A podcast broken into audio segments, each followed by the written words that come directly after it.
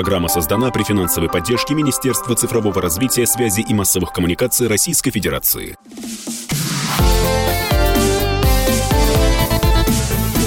Доброволец. Доброе воскресное утро, уважаемые радиослушатели. В эфире, как обычно, по воскресеньям программа «Доброволец», программа о смысле жизни, о хороших делах и хороших людях, которые дела совершают. И слава богу, страна наша богата такими замечательными людьми.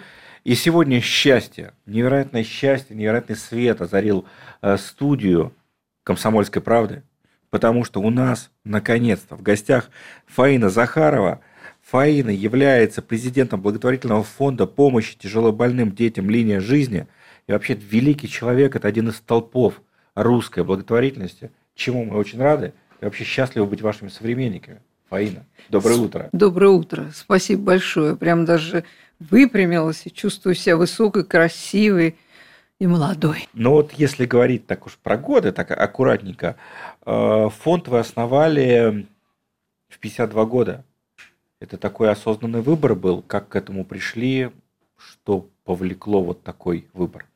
Ну, конечно, это был осознанный выбор э, и непростой, э, потому что до этого я почти там, 15 лет э, работала во Всемирном фонде дикой природы, WWF, и, собственно, один из основателей этого фонда, и занималась, э, естественно, тиграми, белыми медведями, заповедниками, национальными парками. Э, мне кажется, была во всех регионах России и была в лучших, да, замечательных природных местах. Вот. Но как э, всегда, ты в какой-то момент ощущаешь, что ты начинаешь ходить по кругу. И вот когда ты начинаешь ходить по кругу, это тебя начинает угнетать. И ты понимаешь, что ты уже все знаешь, что ты знаешь все процедуры, ты знаешь, как работать, ты знаешь тему, ты все знаешь. Как я вот тут за кулисами шутил, тебя учить только портить. Поэтому как-то вот у меня начали возникать мысли о том, что хорошо бы как-то поменять тему, и начать что-то новое. И как всегда, наверное, у многих это многие чувствуют, знают, как только ты начинаешь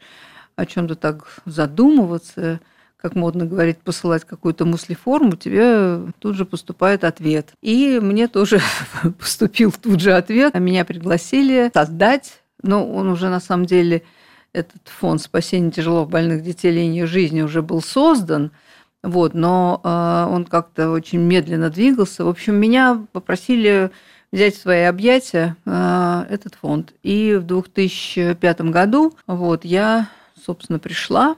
Вот, и вот с тех пор так и работаю э, в линии лет, жизни. Да, 18 лет в этом году исполнилось фонду. Уверена, фонд идет к 20-летию. Чем он занимается, какие основные направления – направления э, деятельности фонда? Фонд изначально был создан для поддержки высоких технологий. Сейчас уже трудно себе представить, но в 2005 году всем и детям, и взрослым делали операции на сердце открытые, полостные операции – это 4-5 часов, и после успешной операции еще там в течение долгого времени необходимо было проходить восстановление реабилитацию. И вот, э, собственно, фонд изначально создавался под поддержку высоких технологий именно в кардиологии. И мы э, начали вот это новое направление сосудистая кардиохирургия. Опять же, в это трудно поверить, но у нас в стране э, не было сосудистых кардиохирургов. У нас же фонд, сертификации фонд не было, да. И мы, собственно, начали это направление. Мы не сами, но с нашими э, образовательными партнерами обучали э, врачей в Новосибирске, в институте Мишалкина, со всей страны осваивать эндоваскулярную кардиохирургию и э, получать вот эту лицензию и сертификацию эндоваскулярных кардиохирургов. Вот в России это все э, звучит очень необычно. Э, в мире это практика? Я думаю, что к тому времени, когда мы это начали, да, конечно, там, в продвинутых странах Европы, в Штатах, конечно, эндоваскулярная кардиохирургия создавалась, в смысле уже была, вот, и поэтому и обучение проводили вот, специалисты из Европы, Понятно. но не а только. Вот сама такая модель, когда некоммерческая организация, не, не, не Минздрав, не какой-то НИИ, а некоммерческая организация берет и продвигает отдель, новый там, метод лечения, новые технологии. Вот это мировая, да, тоже история, или это ваш путь? Как бы я не могу говорить за мировую историю, вот, но это наш путь. И в этом смысле, э, наверное, в этом наша уникальность э, и наша стратегия. Э, наша стратегия такова, что мы берем какие-то новые темы в высокой, высокотехнологичной медицине и начинаем их как бы делать пилотные истории – и это решает многие как бы моменты. Как правило, два года, э, вот когда начинается какая-то пилотная история, мы держим ту или иную тему, а потом включается государство и э, уже своим большим ресурсом, мощью своей, да, своей мощью масштабирует э, полученные результаты уже на всю страну. И с кардиологией была такая же история. Вот мы начали в 2000 2005 году. И э, в 2007 году уже государство да, э, открыло это направление. Вот. И э, мы в 2013 году закрыли эту тему совсем, потому что ну, как бы в, нашей, в нашем участии уже не было необходимости. То есть да, по всей стране, во всех регионах эндоваскулярные операции делали в рамках обязательного медицинского страхования – и мы э, стали переключаться на э, другие темы. И в частности, я хочу, ну, как бы тем много, вот, я хочу остановиться на таких уникальных историях, э, и это очень важный момент, который позволяет нам говорить о партнерстве и сотрудничестве неправительственных организаций и государства. Вот, потому что всегда это не очень простая история.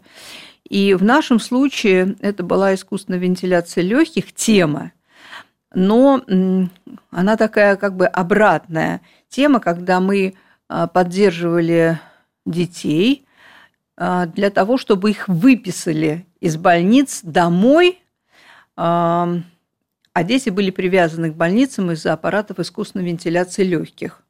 И мы стали помогать и финансировать покупку аппаратов искусственной вентиляции легких именно для того, чтобы детишек выводили из больниц домой, и они находились дома. Какие-то компактные, да?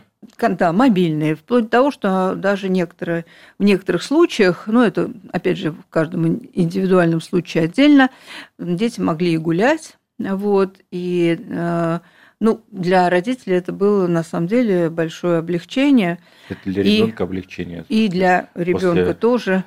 Там месяцев в больничной палате Абсолютно. возможность прогуляться. Да, и, э, конечно, там было масса условий, наличие паллиативной службы, наличие возможности в любой момент помочь. Э, ну, в общем, там целый был комплекс необходимых мер, которые обеспечивали вот такую э, возможность для ребенка быть все-таки дома со своими родными.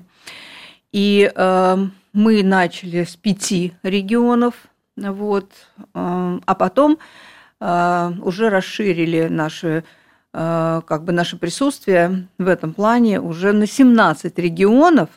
И надо сказать, что Министерство здравоохранения, вот, очень непростая институция, достаточно закрытая, они а, всячески не просто нам помогали, да, они очень активно участвовали а, в этом проекте, и, конечно, они нас соединяли со всеми региональными клиниками.